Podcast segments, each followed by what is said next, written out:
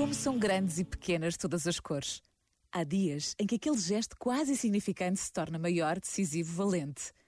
Noutros dias, o que nos pareceu extraordinário, único e repetível, cai no esquecimento geral, perde todo o impacto que teve, fica perdido em memórias que se hão de contar noutro dia, noutro tempo. E não faz mal que assim seja. É sinal evidente da nossa condição, frágil, tantas vezes incoerente.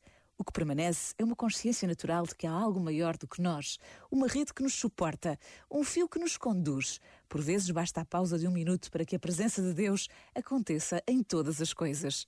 Pensa nisto e boa noite. Este momento está disponível em podcast no site e na app.